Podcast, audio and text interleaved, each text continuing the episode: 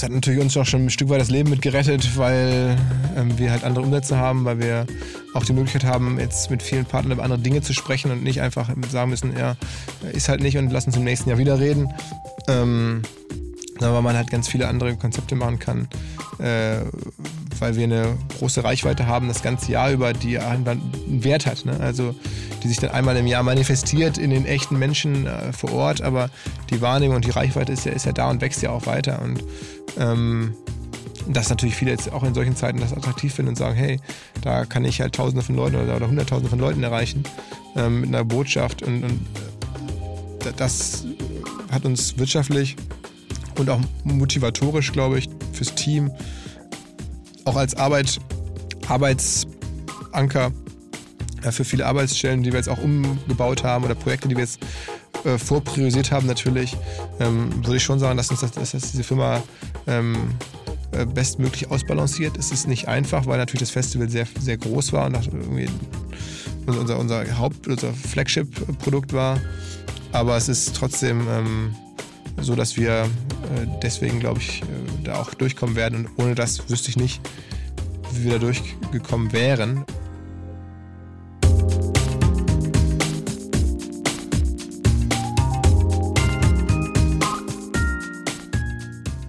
Herzlich willkommen zum On the Way to New Work Podcast. Immer noch Corona Times, wieder bei OMR im Studio. Ganz, ganz happy, dass das Leben sich zumindest für mich wieder etwas normalisiert. Ich aus dem Homeoffice raus bin, bin noch ohne Christoph unterwegs, der an der Kundenfront ist, an der digitalen Kundenfront.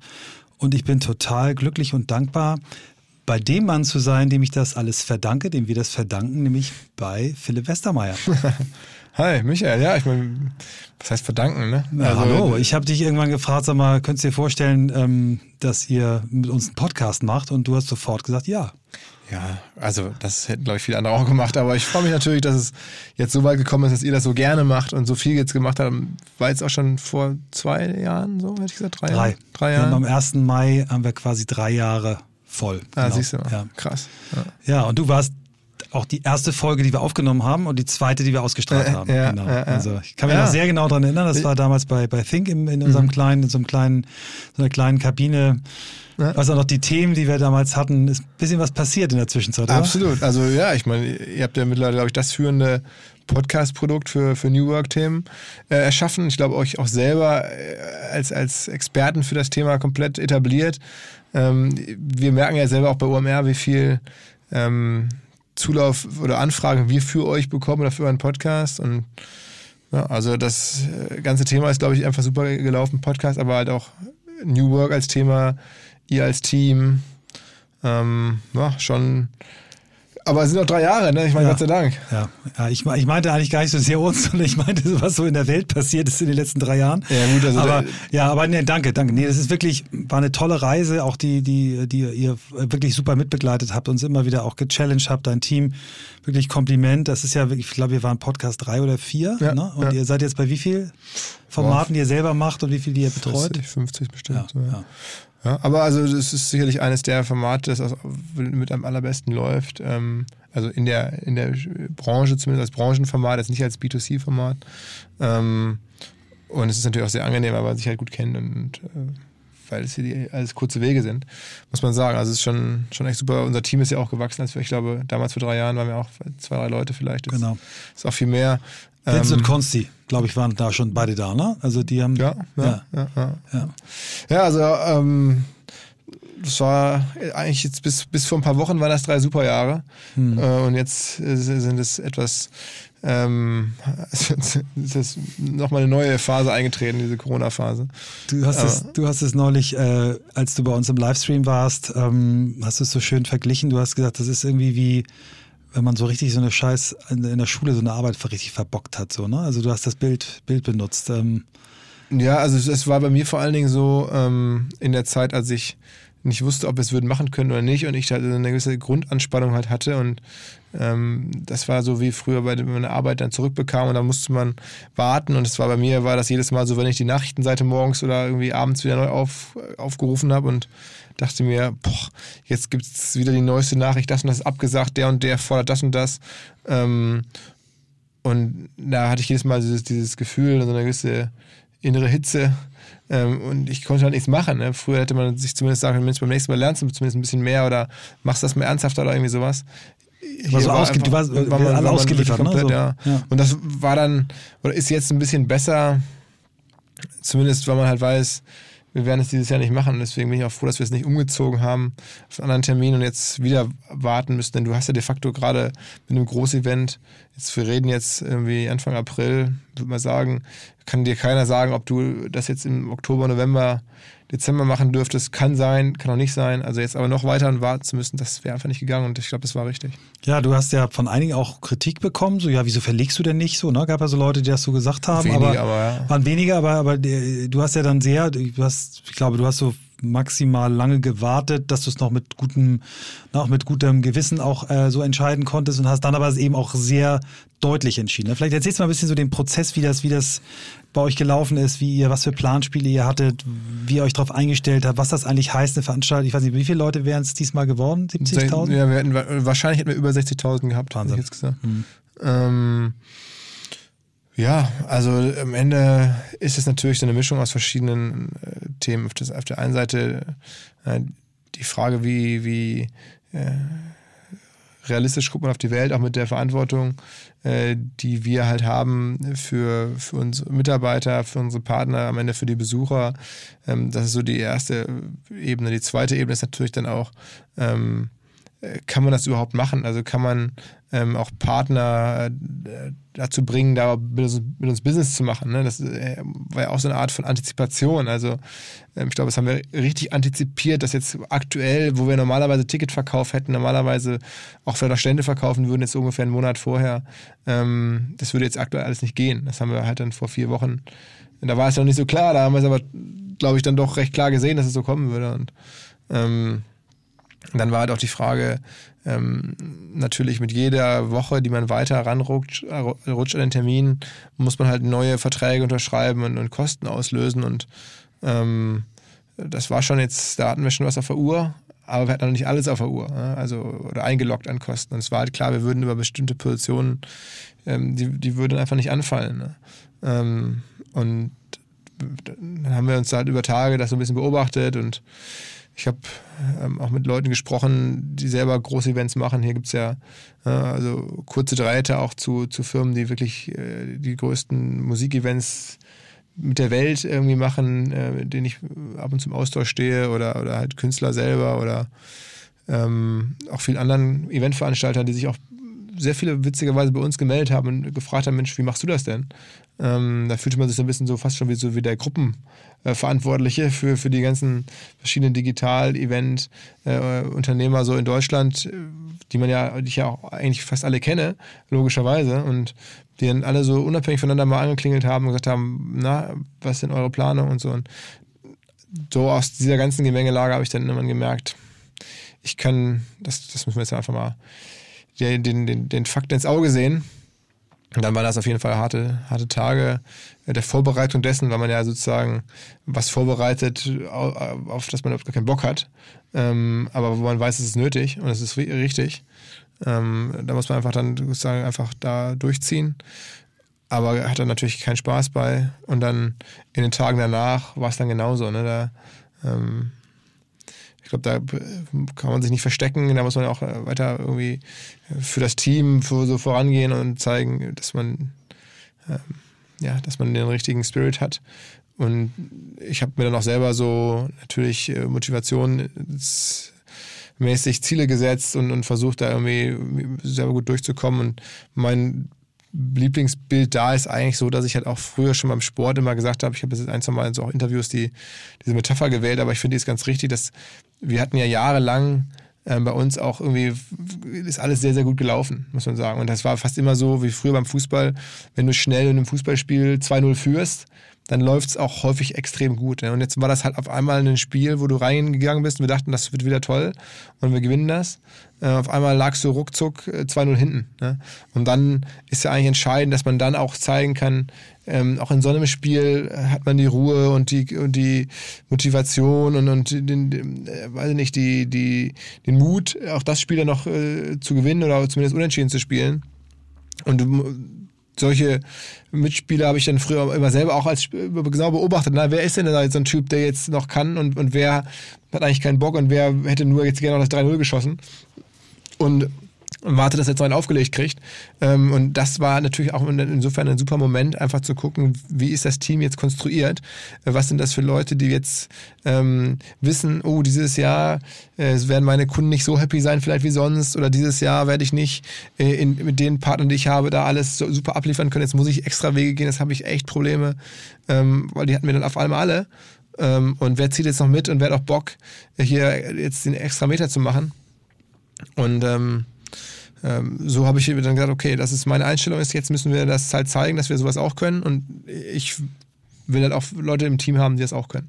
Und da muss man sagen, jetzt nach den ersten vier Wochen ähm, bin ich super happy, dass wir da wirklich äh, ein Team haben, ganz, ganz großen Teilen, wo ich sage, wenn das eine Fußballmannschaft wäre, dann würden wir jetzt auf dem Weg, dann würden wir zumindest drücken, dass wir das Spiel auch gedreht kriegen. Ja, cooles Bild.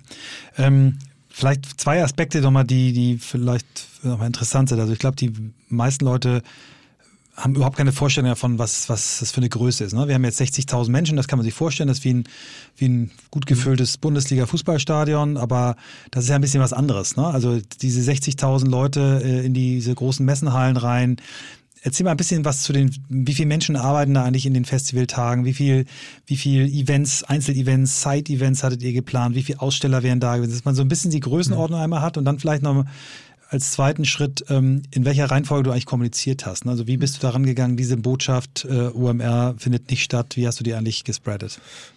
Also äh, in den Tagen arbeiten so zweieinhalb, dreitausend Leute oder sowas ähm, für uns an den verschiedenen, von halt Security über Catering, über, also es sind nur für uns. Dann da gibt es ja noch darüber hinaus die Leute, die an den Ständen arbeiten, für ihre jeweiligen Arbeitgeber natürlich. Die meine ich damit jetzt nicht, sondern halt nur die wirklich. Das die, Team, was du quasi beschäftigst, bezahlst und genau. Genau, steuerst. genau. Mhm. Freelancer, also sind so wahrscheinlich, ja, 3000 werden wir schon sein. Müssen wir mal gucken, was dann also. da genau alles noch zusammengekommen wäre. Das ist das, 500 Aussteller sicherlich so 300, 400 Referenten auf den verschiedensten Bühnen und, und, und Setups.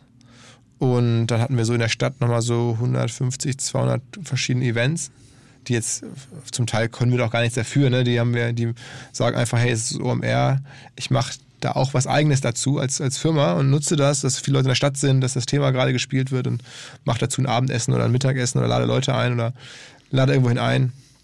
Ähm, mit vielen davon haben wir direkt Kontakt, mit nicht mit allen. Ähm, das ist so zum Beispiel so ein paar Eckdaten. Das ist ähm, unglaublich. Ne? Also ist, äh, ich habe immer früher, wenn mich Leute so gefragt haben, wie dreht man eigentlich so einen Werbefilm, auch immer so erzählt, ja, da wird innerhalb von ein paar Wochen ein mittelständisches Unternehmen aufgebaut, was in der Spitze dann auch mal so aufwendige Produktion so 100 Leute hat und dann mhm. ganz schnell wieder abgebaut. Und ihr baut ja schon ja, ja, so ein richtig großes ja. mittelständisches Unternehmen auf und wieder ab. Ne? Also ja. ist ja, also klar, die Leute sind schon auch alle angemeldet. Ne? Nicht alle bei uns, manche sind dann auch darüber, dass wir sie einkaufen bei, bei Dienstleistern. Ähm, aber bei uns sind dann auch sicherlich mit den ganzen Freelancern, die ja bei uns alle steuerlich gemeldet sind und sein müssen, ähm, sind dann sicherlich auch über 1000 Leute, ja. die durch, die durch unsere Bücher gehen sozusagen. Ja, ähm, ja aber es ist, das ist ein, ein großes Projekt und äh, entsprechend, wie kommuniziert man das? Also ich hatte da ja auch kein Playbook zu, sondern wir haben uns ja dann überlegt, äh, innerhalb von, ich glaube, wir hatten sonntagsabends, montagsabends waren wir uns immer klarer, dass, wie das wahrscheinlich laufen wird und dann. Wie viele Leute hast du so in diese Entscheidungsfindung involviert? Wie viel wart ihr? Naja, also ähm, wir saßen einen Abend mit drei, vier Leuten und haben uns halt die Zahlen angeguckt und die äh, Möglichkeiten nochmal durchdiskutiert. Ähm, und dann saßen wir in der Runde mit unseren ganzen Abteilungsleitern. Also wenn ich ja bei uns in der Firma OMR arbeiten so ungefähr 100, 105 Leute und haben so, ich hätte jetzt gesagt, so neun, zehn Abteilungsleiter. Und dann haben wir denen auch nochmal einen Termin gehabt, äh, wo wir das diskutiert haben. Eigentlich bis, es war ein Donnerstag, als wir es kommuniziert haben. Äh, und bis mittwochs nachts haben wir halt noch überlegt, äh, gibt es da irgendwelche Sachen, die wir nicht gesehen haben? Äh, gibt es da irgendwelche Gründe jetzt zu warten?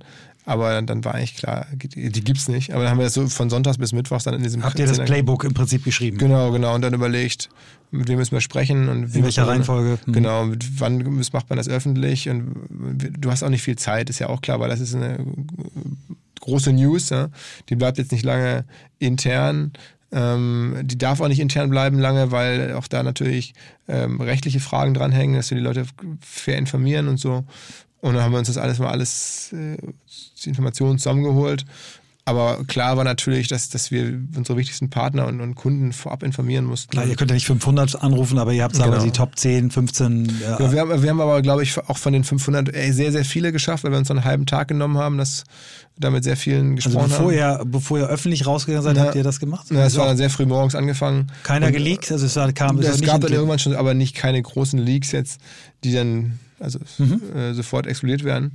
Äh, ja, aber es ist, das ist auch so eine, so eine Situation, wo wir dann halt auch mit den Leuten gesprochen haben, es wird jetzt wahrscheinlich schnell passieren, aber ist noch nicht entschieden, aber um da halt auch rechtlich sicher zu sein, so gut es geht.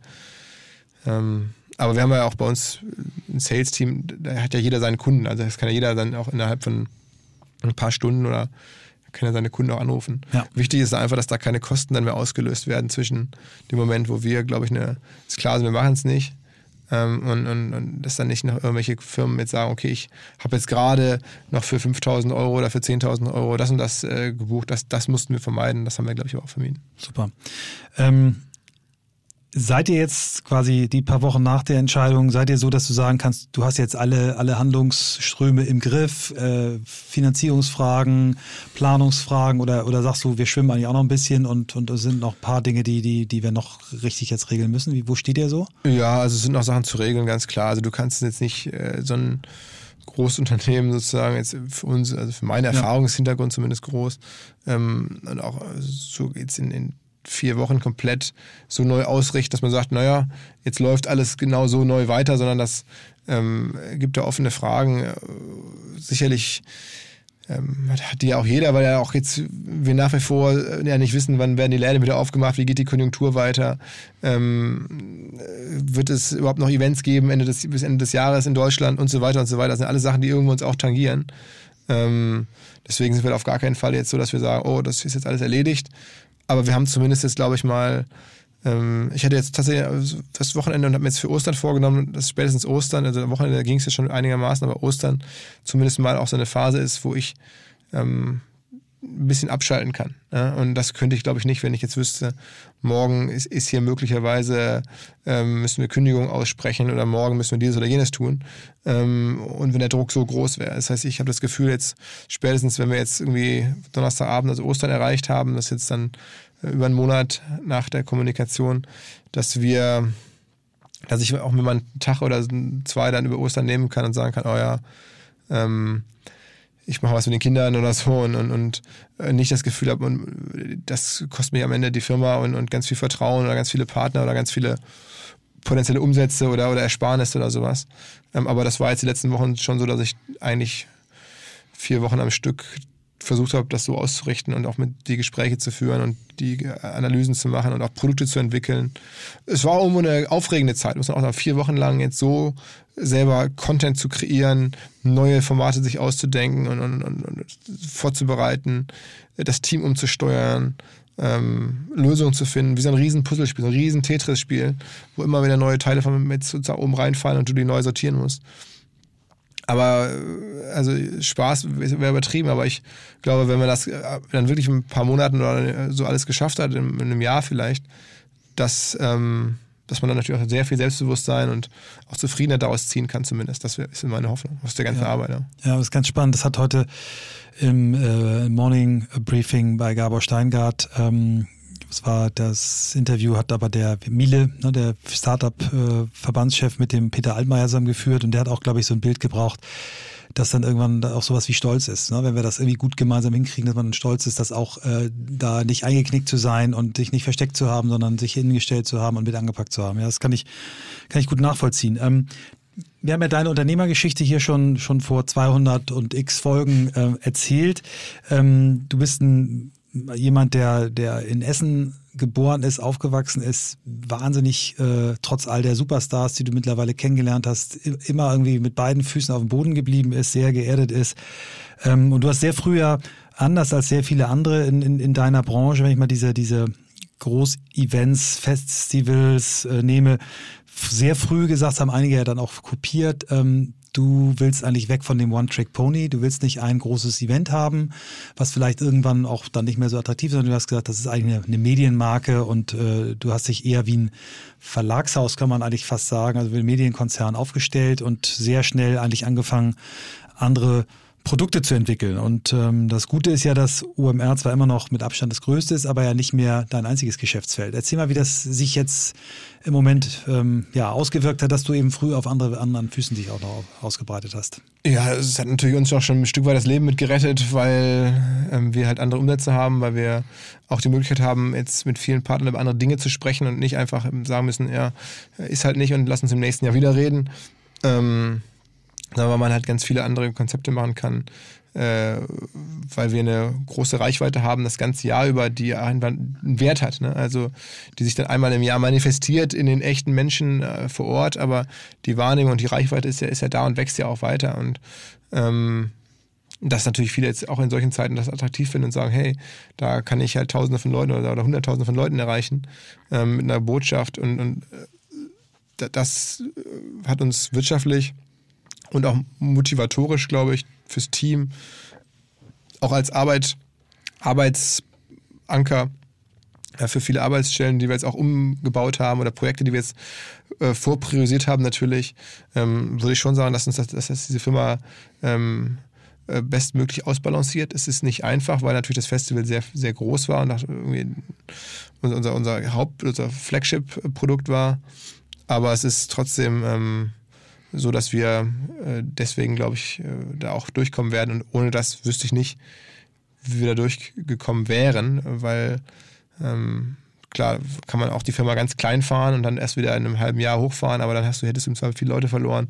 Viel Know-how weg, ne? Viel Know-how weg, genau. Und ähm, also ich glaube, äh, dass das war natürlich nicht so gemeint in Antizipation einer Pandemie, äh, logischerweise nicht, aber es ist auch da hilfreich. Ich hatte eher andere Probleme oder Chancen darin gesehen, aber es äh, zeigt halt, dass es, sagen wir mal, so eine sehr solide Diversifizierung und, auch eigens kontrollierte Reichweite total hilfreich ist. Dass wir eine Reichweite haben über die verschiedenen Plattformen hinweg, E-Mail vor allen Dingen auch, mh, die, die wir haben, egal was ist.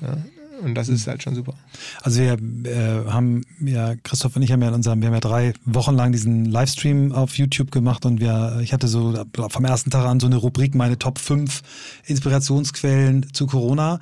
Und da haben wir ganz, ganz häufig euch gehabt. Ne? Also ob das der Podcast mit äh, Tarek und Sven war, ob das der Podcast mit Scott Galloway war, wir kommen auf die drei auch später nochmal. Aber auch sowas wie, wie euer Newsletter, wo ihr ja auch Hammer-Dinger immer raushaut. Ne? Also dieses Thema äh, Teleshopping auf Instagram aus, mhm. ja, also aus China, also wo mhm. du sagst, wow, ja klar, warum sollen nicht die Frau, Frauen, die zu sonst äh, im KDW stehen und das Parfum erklären ähm, oder, oder die, die Schminke erklären, warum sollen die das nicht äh, vor ihrer äh, Instagram-Account mhm. machen? Ne? Also wahnsinnig inspirierend, viele, viele tolle Sachen, auch ja viel Content, den ihr quasi auch gratis macht. Ähm, also von daher, das, das hat, hat man auch gespürt, dass ihr eigentlich die ganze Zeit eine Stimme hattet. Aber lassen wir mal auf, auf vielleicht, also meine Einschätzung ist das größte Business nach dem Thema Festival ist das Podcast-Business. Lass mhm. uns doch mal darauf ruhig mal eingehen, weil du ja auch da extrem viel jetzt gerade raushaust, produzierst, neue Formate. Erzähl mal ein bisschen, wie sich das bei dir über die letzten Jahre entwickelt hat und warum es so gut funktioniert. Naja, angefangen hat sie, habe ich ja, glaube ich, auch damals schon erzählt, bei mir auch als Hobby oder weil ich es spannend fand, dass ich in amerikanische Formate erlebt habe, damals mit kleinen Kindern, Kinderwagen schieben nachts und dann auf Podcast gestoßen bin und das mal so als Spielerei angefangen habe, äh, in der Hoffnung, es könnte mehr werden, aber halt auch eher in der Hoffnung und ist nicht mit einem klaren Plan. Und dann ist in den letzten fünf Jahren, also die ersten zwei Jahre war es noch recht ruhig und in den letzten drei Jahren eigentlich hat es dann richtig angezogen, dass dieses Podcast-Thema kam. Ähm, da waren wir halt dann glücklicherweise auch wirklich durch Glück und gutes Timing, ähm, aber unbewusst vor dieser ganzen Welle und, und, und ähm, ja, sind, glaube ich, jetzt einer von zwei, drei klar als Podcast, Plattform oder Studio positionierten Firmen. Mit dem geilsten Namen dann auch noch, also Popstars. Ich glaube, da wären in der Zwischenzeit bestimmt noch 20 andere auf die Idee gekommen, wenn ja. ihr nicht so früh belegt hättet. Also, ja. Äh, äh, also das, das, so, da haben wir jetzt eine Firma mit, weiß nicht, 15, 20 Leuten ähm, innerhalb von OMR, ähm, die das machen. Ähm, und ja, mein eigener Podcast ist, ist da auch, da bin ich wahnsinnig dankbar für, sehr, sehr gut gelaufen jetzt in den letzten Jahren. Mit einem Fachpodcast und für häufig immer noch unter den Top 100 ähm, in diesen komischen Charts. Ich würde mal tippen, jetzt haben wir so 40, 50.000 Hörer, sind wahrscheinlich so der größte Business-Podcast ähm, in Deutschland. Äh, und mittlerweile, wie gesagt, die Charts hier sind ja sehr umstritten, aber ja. Spotify, wo die Charts am härtesten sind, sind wir auch noch immer relativ weit vorne. Also gar nicht weit weg von wirklich den großen B2C-Entertainment-Plattformen oder irgendwelchen Comedy-Formaten, ähm, sondern halt mit einem, einem Business-Format. Ähm, das ist schon echt auch gut, auch mittlerweile muss man sagen, Geld wert, ja? ähm, weil du halt die Leute wirklich gut erreichst und auch eine Zielgruppe erreichst, die echt richtig hochwertig ist und, und auch darauf reagiert, das wirklich bewusst wahrnimmt, äh, sehr granular diese Leute ansteuern kannst. Ich wüsste jetzt halt nicht, was jetzt in einem Business oder insbesondere Digital-Business-Umfeld eine bessere Werbefläche sein könnte. Da habe ich echt drüber nachgedacht. Ich, es fällt mir nicht ein. Also, ähm, wo man dann besser deutsche Digitalmenschen erreicht, als jetzt vielleicht in diesem Podcast, auch wenn es jetzt natürlich hochgradig biased ist, aber ähm, nee, das ist, ist so, klar. Und das ist halt, das so zu realisieren und auch zu mitzubekommen, wer das alles hört, wie die Resonanz ist. Vor kurzem hat mir meiner erzählt, er hat jetzt schon zwei Firmen als, als Investmentbanker verkauft, die er erstmalig bei mir im Podcast die Gründer gehört hat. Und hat er die nachher kontaktiert und hat die jetzt beide verkauft und dann selber Millionen Provisionen sozusagen als für seine Investmentbanking-Firma ähm, mitverdient. Ist natürlich unfassbar, das zu hören. Und was mir dann auch Leute erzählt haben, was da alles schon äh, für sie entstanden ist. Viele haben sich daraus dann irgendwie auch selber mit neuen Geschäftsideen, neuen Projekten ähm, was gestartet, in ihren Firmen selbstständig was gestartet. Und das ist natürlich auch, wo man sich denkt, geil, wir haben schon verschiedene Leute auch geschrieben, ob, ähm, dass sie glauben, dass der Podcast das BIP, also das Bruttoinlandsprodukt steigern würde. Das, das, das, das glaube ich jetzt noch nicht. Aber ähm, also du merkst, zumindest für Business ist es eine sehr starke Stimme geworden. Und ich stecke da auch viel, viel Kraft rein. Also muss ich auch sagen, jetzt, wir sind jetzt in der Tat äh, in der aktuellen Phase, machen wir jetzt zwei Folgen die Woche, auch wir sehen, dass die Abhörzahlen zumindest für diesen Podcast in der Corona-Krise jetzt auch eher nach vorne gehen als nach hinten. Also haben wir gesagt, okay, dann lass uns das nutzen, auch weil wir natürlich den Werbeträger gut gebrauchen können. Lass uns zwei Stück die Woche machen und, und wir kriegen auch den Content, glaube ich, auf einem sehr, sehr ordentlichen Niveau weiterhin hin. Also tolle Gäste insbesondere.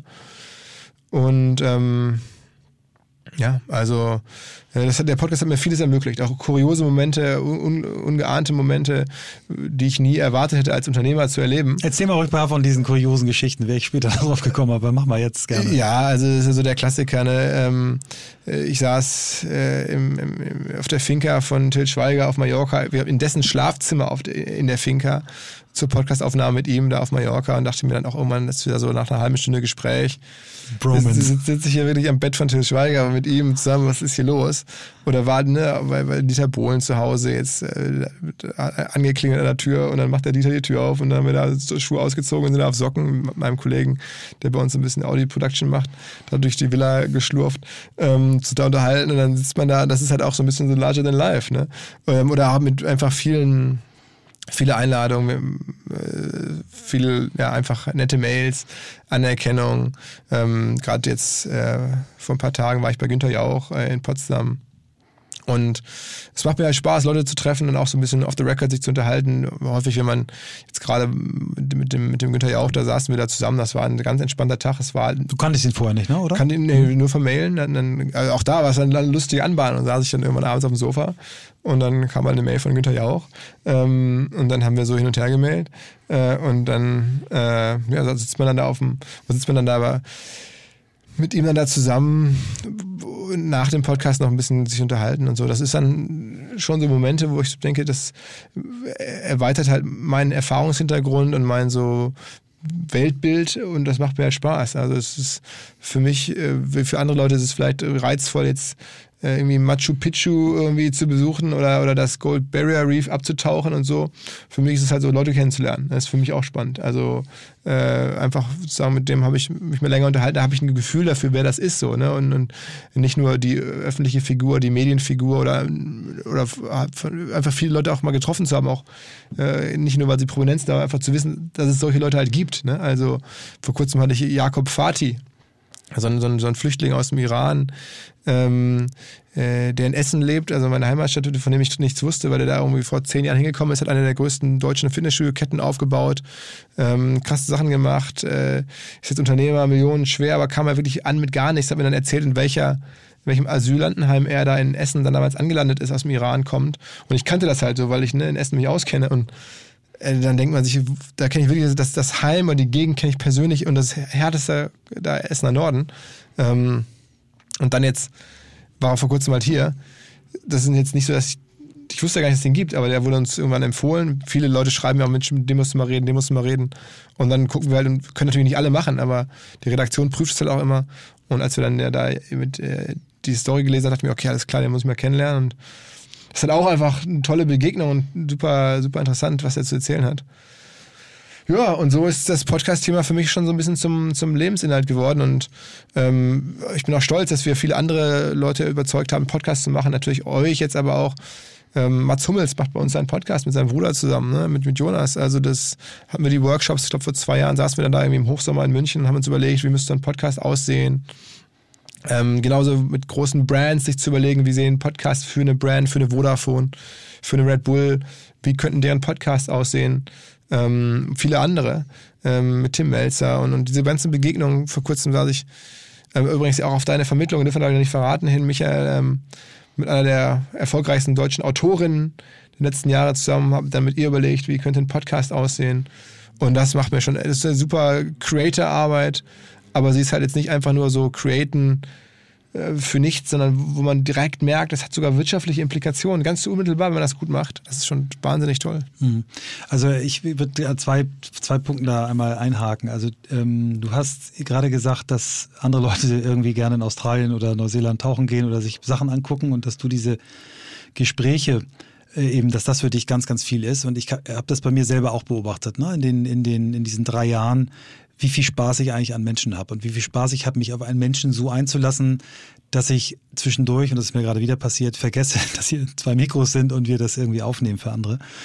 Und äh, du hast mir mal irgendwann ein Feedback, da habe ich dir eine Mail, die habe ich, glaube ich, 30 oder 40 Freunden geschickt und Bekannten, wo ich darum gebeten habe, mir mal ähm, zu spiegeln, was eigentlich so meine schlechten Angewohnheiten sind, weil ich so gerade in so einem etwas länger angelegten Selbstreflexionsprozess bin. Und da hast du zu mir gesagt, Michael, ich habe manchmal Angst bei dir, so viel wie du reist, dass deine Seele nicht hinterherkommt. Mhm. Und daran musste ich gerade denken, als du es erzählt hast. Und ich, für mich ist auch diese Phase jetzt, äh, wo ich eben nicht reisen kann, äh, jetzt seit äh, mehreren Wochen, äh, ich merke auch erstmal, wie, wie unwichtig das Reisen eigentlich ist. Und dass ich eigentlich auch nur reise, um Menschen kennenzulernen und zu treffen und dass das eben aber auch anders geht. Ne? Dass, dass es auch mal über, über ne, so wie du mit Scott Galloway das ja auch fast immer äh, virtuell machst ja, ja. und dass man trotzdem Nähe aufbauen kann, auch wenn man eigentlich gar nicht bei diesen Menschen ist. Ja, ja also, wobei man sagen muss, das ist bei mir jetzt auch noch nicht so, dass also ich war auch sehr neugierig zu reisen, aber bin das in den letzten Jahren bin ich entspannter geworden in der Hinsicht und ich finde es auch vollkommen okay, dass da Leute sagen, wow, so ein Korallenriff in Australien, das, das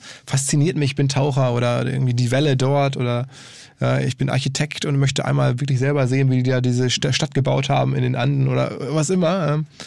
Und da ist es halt so, ich bin menschenmäßig interessiert, businessmäßig interessiert und da, da macht es mir jetzt wenig Spaß, dann so Fabriken zu besuchen, sondern halt die Unternehmer kennenzulernen und mit den Leuten zu reden, die Sachen gemacht haben.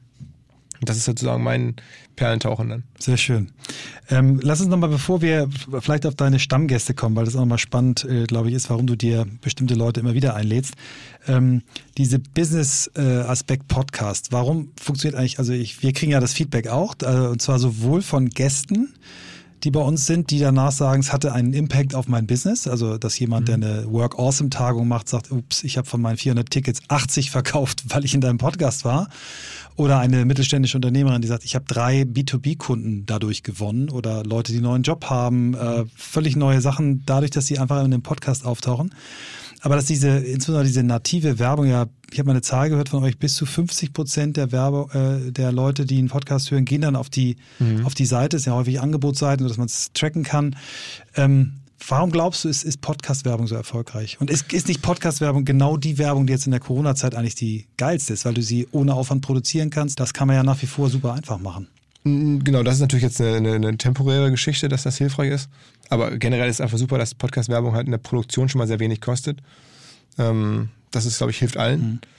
Mhm. Ähm, dann, sagen wir mal so, der, der auch, auch vielleicht ein temporärer Effekt, der aber noch sehr stark ist, ist, dass halt generell weiß man das ja im Marketing, dass Werbung, die neu irgendwo ist, am Anfang sehr viel aufmerksamkeitsstärker ist, als wenn Werbung irgendwo gewohnheitsmäßig erscheint. Am Anfang war auch bei Bannern im Internet die Klickrate ein paar Prozent und dann war sie irgendwie, jetzt ist sie bei 0,1 Prozent. Also jeder Tausendste klickt nur noch. Früher hat jeder, jeder Fünfte geklickt oder so. Ne? Und das ist bei Podcasts wahrscheinlich auch so ein, so ein Wear-out-Effekt. Wird man da auch noch sehen, aber der ist halt noch nicht da. Ähm, aber dann ist vor allen Dingen so, dass es in dem Podcast auch viel weniger Werbung gibt. Du hast dann vielleicht ein, zwei Hinweise am Anfang, einen in der Mitte oder so, aber halt jetzt nicht so voll gebombt wie eine Website. Ähm, dass die Werbung dann meistens schon ein bisschen äh, individueller ist, einfach weil der Host sie häufig einspricht, diese Host-Reads. Also vom Host gelesen oder vom Host eingesprochen, ist halt auch immer noch glaubwürdiger und macht es ein bisschen besonders als irgendein Banner, der hochgeladen wird und der mit dem Produkt gar nichts zu tun hat. Ähm, dann ist halt so, dass, dass äh, viele Leute das irgendwie beim Autofahren, beim, beim, beim Joggen oder so hören, dass sie das dann einfach auch nicht überspringen so schnell können oder wollen. Ähm, das ist auch häufig viele Leute spannend finden, gerade jetzt so bei uns zu beobachten, wie das funktioniert, welche Werbung da reinkommt, wie sich diese, diese, diese Reise dieses Mediums mitzuerleben.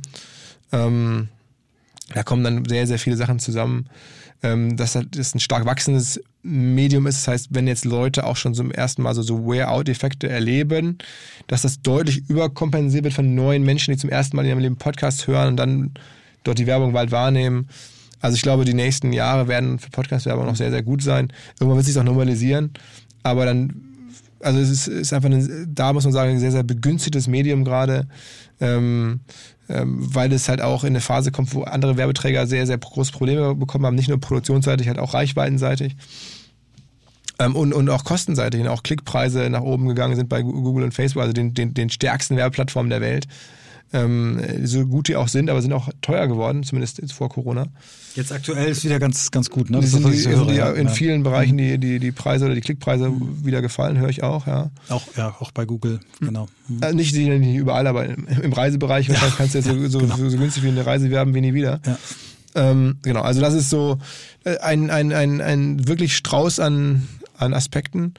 Und du siehst halt am Ende wirklich, dass das halt greift. Und das halt, wenn wir da, am Anfang habe ich ja auch viel Werbung gemacht für Matratzen, ja, für Casper. Casper, ja, geil. Und dann haben wir halt gesehen, wie viele Matratzen wir da verkauft haben. Und das war einfach verrückt, wobei ich ja jetzt kein klassisches Matratzenkaufpublikum habe, aber halt Leute, die Lust haben auf neue Dinge und ja, Geld haben ein bisschen und agil sind. Und ja, die eben einfach gewohnt sind, äh, online zu kaufen und sagen, das auch noch genau, so, genau. mit 100 Tagen Garantie und genau, genau. gebracht und abgeholt, wenn die Scheiße ist. Und so, so ist es halt irgendwie. Ähm, ja.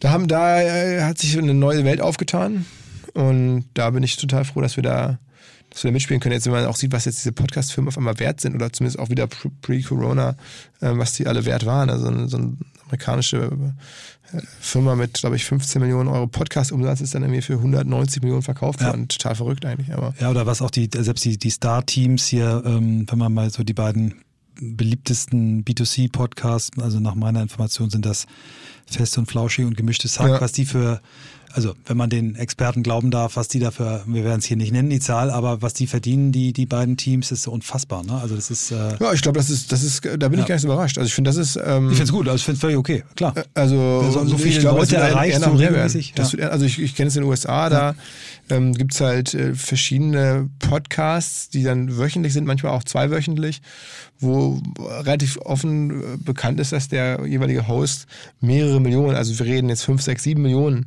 für ein Jahr oder dann entsprechend irgendwie 104 Folgen von so einem Podcast bekommt. Also um entsprechend die Werbung darin. Ja, wenn man das so sieht, dann, ähm, und ich glaube, die Zahlen, die hier in Deutschland kolportiert sind, sind alle noch im äh, sechsstelligen oder niedrigen siebenstelligen Bereich. Ähm, dann, dann ist es auch schon gut. Aber ich glaube, dass das eher mehr wird. Also ja. das ist auch meine These. Wir werden in den nächsten Jahren in Deutschland deutlich mehr Podcast-Einkommensmillionäre sehen. Also dass man ne, Menschen, die dann mit ihrem Podcast auch ähm, über eine Million ein Einkommen oder eine Lösung erzielen können. Davon wird es einige geben. Kommen wir nochmal, ähm, bevor wir den letzten, also der letzte Block wird sein Ausblick, äh, OMR, Planung, aber vielleicht kommen wir nochmal zu deinen drei, also aus meinem, meiner Beobachtung sind deine drei Stammgäste, also Sven Schmidt ist der Stammgast, ja, sagt, ja, es gibt den ja, von einen, Anfang an, ja. Genau, von Anfang an. Dann natürlich äh, Tarek, äh, den ich ja auch bei mir schon hatte und äh, eine Folge, die er mit dir gemacht hat, ich glaube, es war im letzten oder vorletzten Jahr, wo ich sagte, das müsste eigentlich Pflicht, vor, also Pflicht sein für jeden Marketingstudenten der Welt. So geil fand ich die. Das war wirklich meine absolute Highlight-Podcast-Stunde cool. überhaupt in meinem ganzen Leben. Also wirklich großartig. Ähm, also Tarek auch super feiner Mensch und, und unglaublicher Unternehmer, aber eben auch echt, echt ein, ein CMO modernen Zuschnitts. Also wirklich großartig. Und dann natürlich Scott, den mhm. du auch immer wieder gehabt hast, auch äh, auf der Bühne immer wieder gehabt hast. Ähm, du ja uns den damals, als wir den äh, Kundentag parallel zu OMR mal gemacht haben, uns als, weil du ihn zweimal haben durftest, uns quasi geschenkt hast. Also dafür nochmal danke. Das war mir damals gar nicht so bewusst, wen ich da auf meinem Kundentag hatte. Und da hat er auch so eine Show abgezogen. Also das sind deine drei Stammgäste. Sag doch mal vielleicht zu jedem ein bisschen was, warum du, ähm, was du für ein Verhältnis zu denen hast, warum du die immer wieder einlädst, ähm, weil ich sie alle drei auch irgendwie spektakulär auf ihre Art finde. Also ganz unterschiedlich. Man muss sagen, Scott Galloway, äh, Stammgast, das ist jetzt natürlich der der war schon drei, vier Mal im Podcast, aber der ist nicht so, nicht so jetzt, an dem bin ich nicht so eng dran und ähm, der würde das von sich aus sicherlich nicht so sehen, äh, wie jetzt äh, Sven und Tarek, die das äh, ja ganz aktiv wissen und, und, und so. Ähm, also Sven ist ein langjähriger Freund von mir, jetzt seit über zehn Jahren ähm, und den ich ja in der allerersten Folge auch einfach gefragt habe, weil ich wusste, dass er immer sehr. Ähm, Ach, das war dein Gast Nummer eins. Ich glaube, ja. Ah, okay. äh, sehr, sehr quer über die Dinge nachdenkt und ähm, aber analytisch sehr inspirierend ist für mich. Und da dachte ich, Mensch, das könnte jemand sein, der, der, der noch mehr Leuten gefällt. Und ähm, es gibt im Podcast von Bill Simmons oder gab es damals auch so einen Gast, der immer mal wieder kam, so ein jemand, der professionell Sportwetten macht und wahnsinnig analytisch über Sportwetten geredet hat. Ähm, und den ich total interessant fand, weil der auf einmal so äh, Beobachtung hatte im Profisport, die kein anderer hatte. Ne? So welche Spieler werden gegen Ende des bei, bei eigentlich schon verlorenen Spielen noch eingewechselt ähm, und erzielen dann noch Punkte. Und dann hat er auf solche Sachen halt gewettet und so, weil er halt genau wusste, dass dann bestimmte Trainer gegen Ende eines Spiels ähm, wenn sie verloren hatten, noch ihre Bank spielen lassen und andere Trainer sagen, nee, wir spielen das dann mit der Top-Mannschaft bis zum bitteren Ende aus und so. Und das konnte man halt sehen. Also mit Daten analysiert hat und daraus genau, dann, also auch, wow. aber die Idee hatte, sowas zu beobachten ähm, und dann darauf, äh, daraus Wett, Wettmöglichkeiten abzuleiten. Das hat er da in dem Podcast immer mal wieder erzählt. Das fand ich total spannend zuzuhören.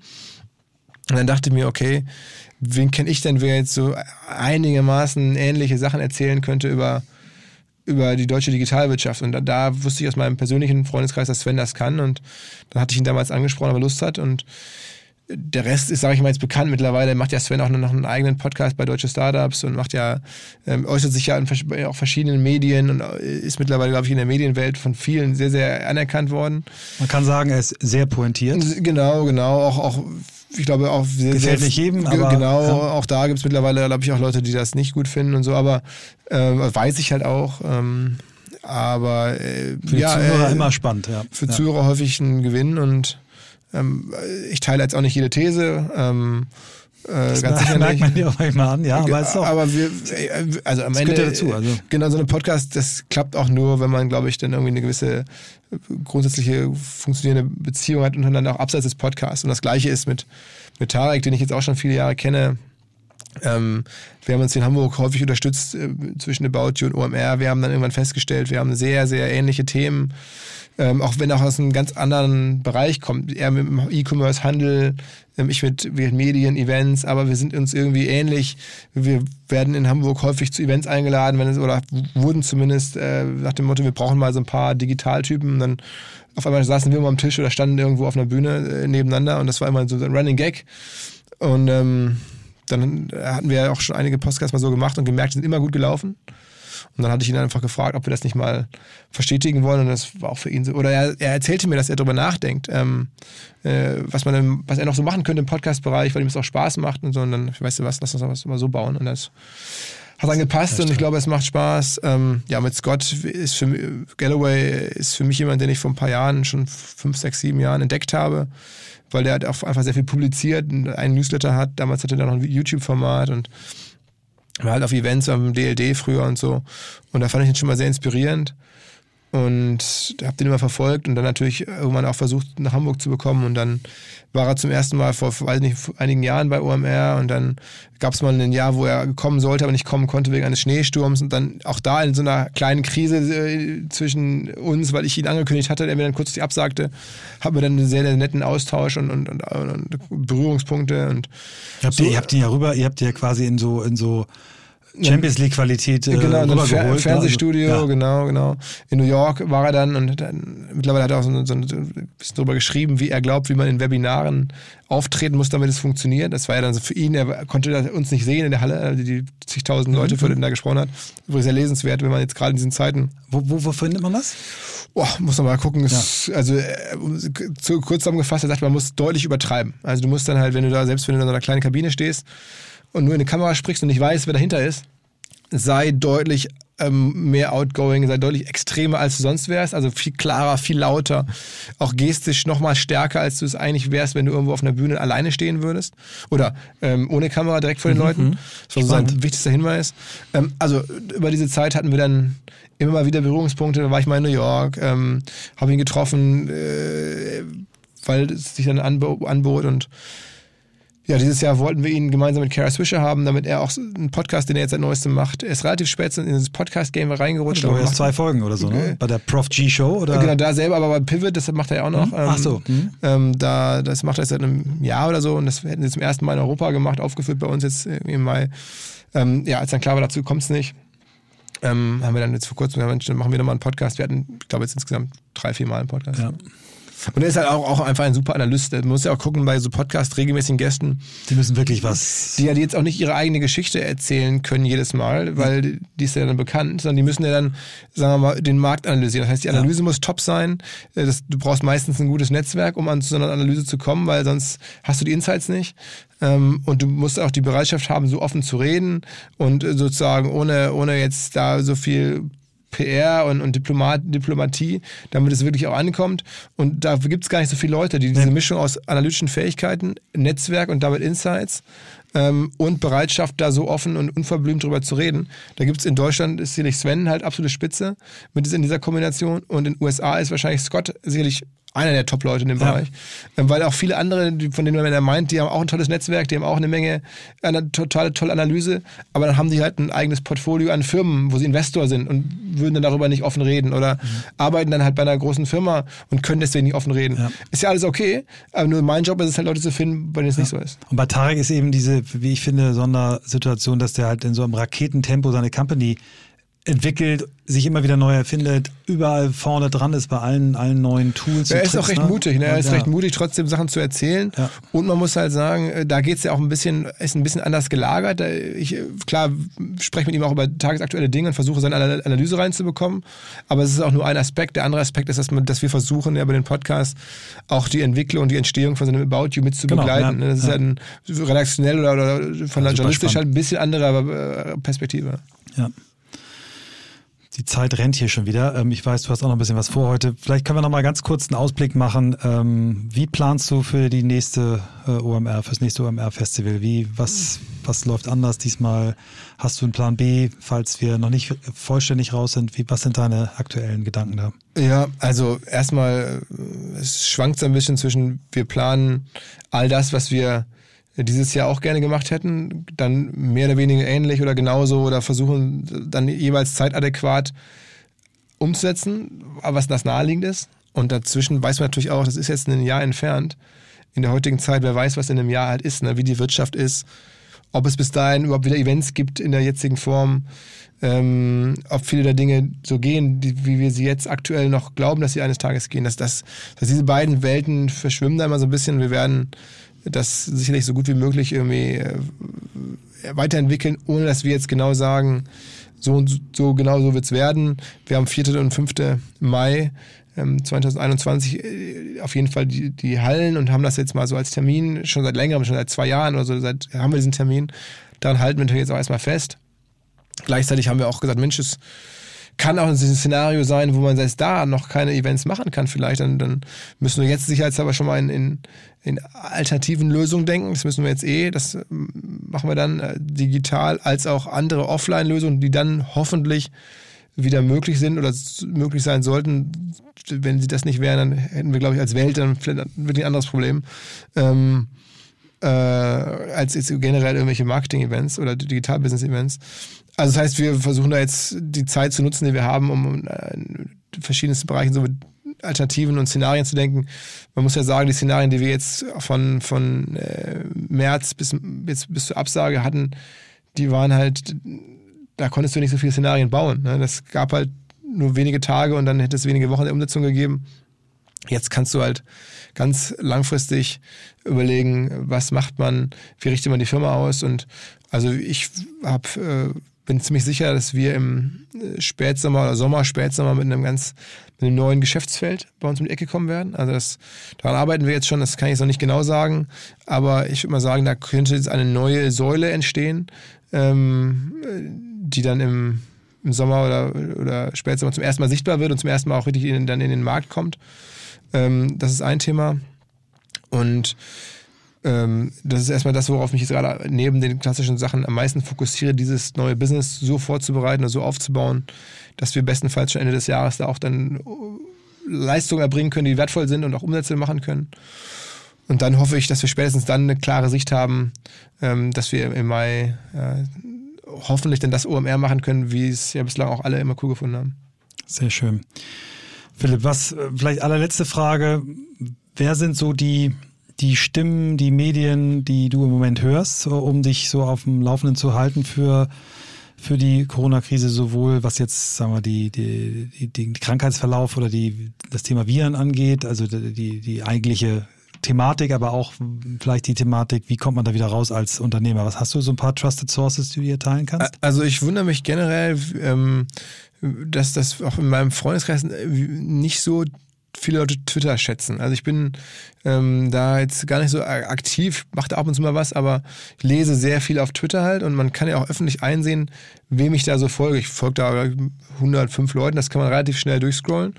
Und ich finde dieses Vorgehen, zu gucken, we wem folgt eine Person, die ich selber ganz interessant finde, wenn du mich jetzt fragst, dann, mhm. dann, dann, dann wäre jetzt sagen, okay, ich guck mal auf wem Westermeier so bei Twitter folgt, das ist nämlich für mich eine, wirklich eine gesamtheitlich, jetzt nicht eine einzelne Person, sondern die Gesamtmenge der 100 oder 150 Leute, denen ich da folge, ist, ist, es ändert sich auch mal natürlich hier, mal jemand Neues dazu, mal im anderen wieder raus. Ähm, aber für mich ist das schon sehr gut kuratiert. Auf mich persönlich zugeschnitten natürlich. Und ich liege häufig abends im Bett und äh, gucke halt mir Twitter an und kriege da dann auch immer Artikel rein. Ähm, äh, sehr viel natürlich jetzt auch ähm, neben den naheliegenden Sachen Spiegel und Bild und Stern und so, die ich ja eh so durchflippe, äh, von, sagen wir, amerikanischen Nachrichtenquellen oder von irgendwelchen Analyseportalen, die ich gar nicht so kenne, äh, die irgendwas gemacht haben, wo dann halt irgendwelche Leute äh, was, was, was verlinken. Und da ähm, hole ich mir so mein Weltbild zum Teil her, weil ja, man weiß, wer es einem empfiehlt, das kann man dann nur ein bisschen gewichten. Ähm, man kommt aber an neue Sachen ran und es macht mir Spaß oder abends, es ist auch unterschiedliche Bereiche. Ähm, und da hole ich mir so das meiste. Wie gesagt, neben den naheliegenden Sachen, ich habe auch die, die SZ äh, im Abo und, und gucke mir den Spiegel an, solche Sachen. Klar, das muss ich ja machen, ist ja mein Job. Ich bin ja auch irgendwo Journalist und will auch die Welt verstehen, aber ähm, so als das Besondere ist. Und wenn ich jetzt jemanden kennenlerne, sage Mensch, boah, krasser Geschichte, krasser Typ, dann gucke ich halt immer, ob der bei Twitter aktiv ist und dann gucke ich halt, wem der da so folgt und ob da Sachen dabei sind, ähm, die ich noch nicht kenne. Super. Jetzt kommt noch die Bonusfrage, hatte ich äh, dir vorhin auch angedroht. Du hast dich vor äh, knapp drei Jahren in unserem ersten Gespräch ähm, als äh, jemand geoutet, der nicht so viel von Remote Work hält. Wie mhm. gehst du damit um, dass deine Leute fast alle im Homeoffice sind? Ja, also warum war das so? Muss man ja vielleicht mal kurz sagen, ich jetzt das nicht per se einfach blöd nein, finde, nein. sondern ich einfach glaube, unsere Firma, die lebt sehr stark von der Kultur und, und von dem Team und das muss ja irgendwo äh, zementieren und irgendwo wachsen. Und das wächst halt nicht so gut in irgendwelchen Chats, sondern es wächst halt durch auch gemeinsames Arbeiten äh, in Räumen, einfach zusammen sein, informell, äh, in der Küche, auf dem Flur, sich zu unterhalten. Und das ist halt bei unserem Geschäftsmodell Kreativfirma ähm, äh, nochmal viel wichtiger als jetzt bei irgendwelchen Logistikfirmen, wo einfach, solange das funktioniert, ist es alles fein. Wir müssen ja auch, sagen wir mal, Ideen äh, entwickeln, Lösungen entwickeln, die es noch nie vorher gab und so. Das entsteht halt häufig so nebenher. Ähm, und deswegen habe ich halt gesagt, für uns ist Homeoffice jetzt kein super Szenario. Das war damals, das ist, ist bis, sehe ich heute noch genauso. Ähm, natürlich ist es jetzt in der aktuellen Phase das einzig Mögliche und auch das einzig Richtige. Und ich bin auch total überrascht, wie einfach es dann auch doch ist. Und dass auch da der Zusammenhalt, ähm, zumindest jetzt in Woche vier, die wir jetzt, glaube ich, machen, ähm, gut funktioniert. Dass es, dass es äh, technisch einfach ist, dass gerade auch meine äh, Kollegen, alle relativ jung, übrigens relativ jung, alle ihre Laptops und alle natürlich ihr Handy in- und auswendig kennen. Ruckzuck, da musst du jetzt keinem erklären, wie geht jetzt Google Hangout oder wie geht jetzt irgendwie Zoom und das haben halt alle drauf. Ähm, keiner muss da irgendwie jetzt einen großen Rechner abgebaut bekommen und das, das können halt alle. Und ähm, deswegen bin ich da positiv überrascht. Finde es auch echt auch, es hat sehr, sehr viele Vorteile. Und wir werden sicherlich auch da einiges dann beibehalten. Aber sicherlich nicht das Setup, was wir jetzt haben, sondern ich, mein Gefühl ist auch, die meisten Kollegen werden froh sein, wenn sie wieder im Büro sind und ich bin auch froh, wenn sie eines Tages wieder hier sind. Ähm, aber da würde ich sagen, auch da gehen wir dann gestärkt daraus hervor, das mal so erlebt zu haben und zu wissen, dass es da Elemente gibt, die wir beibehalten können. Ich freue mich ja ganz doll auf das, was du mir vorhin, als wir noch kurz uns äh, ähm, was zu essen geholt haben, im Sicherheitsabstand von zwei Metern äh, in der Nachbarschaft, was ihr auf eurem kleinen Parkplatz plant. Erzählst du das schon oder ist das geheim? Nö, das kann ich auch. Also habe ich wurde ich noch nicht nachgefragt, aber wir sind ja hier mitten in der Schanze, also mitten im Schanzenviertel in Hamburg, da wo wirklich normalerweise sehr viel los ist, auch mittags viele Agenturen, viele äh, junge Firmen und so hier sitzen und viele Leute arbeiten und wir haben da so einen Parkplatz gemietet, mehr oder weniger mit den Büroflächen gemeinsam, extrem zentraler Lage und jetzt in Zeiten, wo wir auch überlegen müssen, wie können wir noch zusätzliche Umsätze machen, auch wie können wir Leuten Projekte geben, Leute motivieren, dass sie nicht einfach gar nichts zu tun haben, was ja auch frustrierend ist. Ähm, habe ich überlegt, äh, und dazu kommt noch, dass wir sehr viel Fleisch eingekauft haben für das Festival bei einem, bei Alex Graf, hier einem von Kassenzone, einem befreundeten Unternehmer, der nebenher eine äh, Zucht hat. Und dass dieses Fleisch ja auch äh, genutzt werden muss. Und dass das irgendwie da ist und dass wir das schon ausgemacht haben, dass wir das kaufen und so. Und dann habe ich irgendwie gesagt, okay, weißt du was, wir organisieren sozusagen Foodcard und stellen dieses Foodcard auf diesen Parkplatz. Das ist rechtlich dann auch alles, äh, darf, darf man halt machen und verkaufen da zur Mittagszeit dann halt ähm, Essen hier im Schanzenviertel auf diesem Parkplatz aus dem Foodcard heraus. Leckeres Fleisch, wird dann wahrscheinlich nur zwei Gerichte geben oder sowas. Ähm, und wir haben es, wir würden es so nicht machen, weil es jetzt ein bisschen zu klein ist und nicht unser Geschäftsmodell ist, aber wir haben die Zutaten ähm, ohnehin, wir haben die Fläche ohnehin, wir haben Leute, die da Bock drauf haben, sowas aufzubauen. Menschen, die endlich wieder mal zusammen essen gehen wollen. Ja, hoffentlich. Und wenn ich mir das so vorstelle, da stehen da so ein paar Bierbänke oder so und dann gibt es jetzt hier irgendwie im, im Juli, wenn es heiß ist, sitzt man draußen und isst da etwas zusammen auf dem Parkplatz. Ähm, das äh, halte ich jetzt für einen totalen Mehrwert an, an Lebensqualität für viele hier im Umfeld, die das Super vielleicht klasse. cool finden. Und wir werden sicherlich auf unsere Art machen, also es ein bisschen cooler herrichten und netter machen und irgendwie da auch dann die richtigen Leute hoffentlich vor Ort haben. Und das ist auch ein Projekt, auf das ich mich freue, aber im Moment ähm, ist es erstmal nur eine Planung und wir sind dabei, das vorzubereiten oder ein, einige Kollegen von mir. Aber ähm, noch leben wir in einer Situation, wo das gar nicht darf. Philipp, vielen, vielen Dank. Ich wünsche dir, deinem Team und auch deiner Familie, dass ihr da gut durchkommt ähm, durch das, was jetzt noch vor uns liegt. Und äh, ich bin echt happy und froh, dich als Freund zu wissen und äh, diese schöne Stunde hier mit dir Ja, verbracht zu haben. ja, Vielen das, Dank. äh, also gleichfalls, ne? Also es gilt natürlich für dich, für Christoph, ähm, dass, dass ihr mir da jetzt immer die Chance gebt und auch irgendwie uns unterstützt, äh, irgendwie uns unser Umfeld äh, so stark einbezieht in eure ganzen Arbeiten. Das ist total super. Ähm, ich, wie gesagt, ich glaube, äh, gerade du hast natürlich auch einen, einen, ganz großen Anteil, dass OMR in bestimmten Kreisen nochmal ganz anders wahrgenommen wird, weil du ja der, einer der ersten warst, die, glaube ich, entdeckt haben, so auch für diese klassische Werbewelt, was wir da machen und das dort irgendwie immer wieder erzählt hast oder gezeigt hast und viele am Anfang wahrscheinlich gestaunt haben und dann gedacht haben, glaube ich auch, du bist irgendwie der Miteigentümer oder, oder Co-Gründer oder sowas. Und, Schön wär's. das, das, äh, und äh, ja, hast uns da natürlich, muss man nicht drüber reden, äh, unfassbar viel geholfen und ähm, wir sind halt, kann man ja auch mal erzählen, wahnsinnig viele lustige Sachen entstanden. Äh, mit, mit auch High Rocks ist ja auch äh, eng mit uns jetzt irgendwie verbrüdert mit Mo äh, und haben da, glaube ich, jetzt Ja. äh, in Hamburg hier eine ganz coole Clique an Leuten, die mehr oder weniger eng alle geschäftlich so an entweder an dir oder an uns oder an, an Freunden dranhängen. Das ist schon top. Yes, also, weiter geht's. Jo, jo, jo, Dankeschön. Ciao.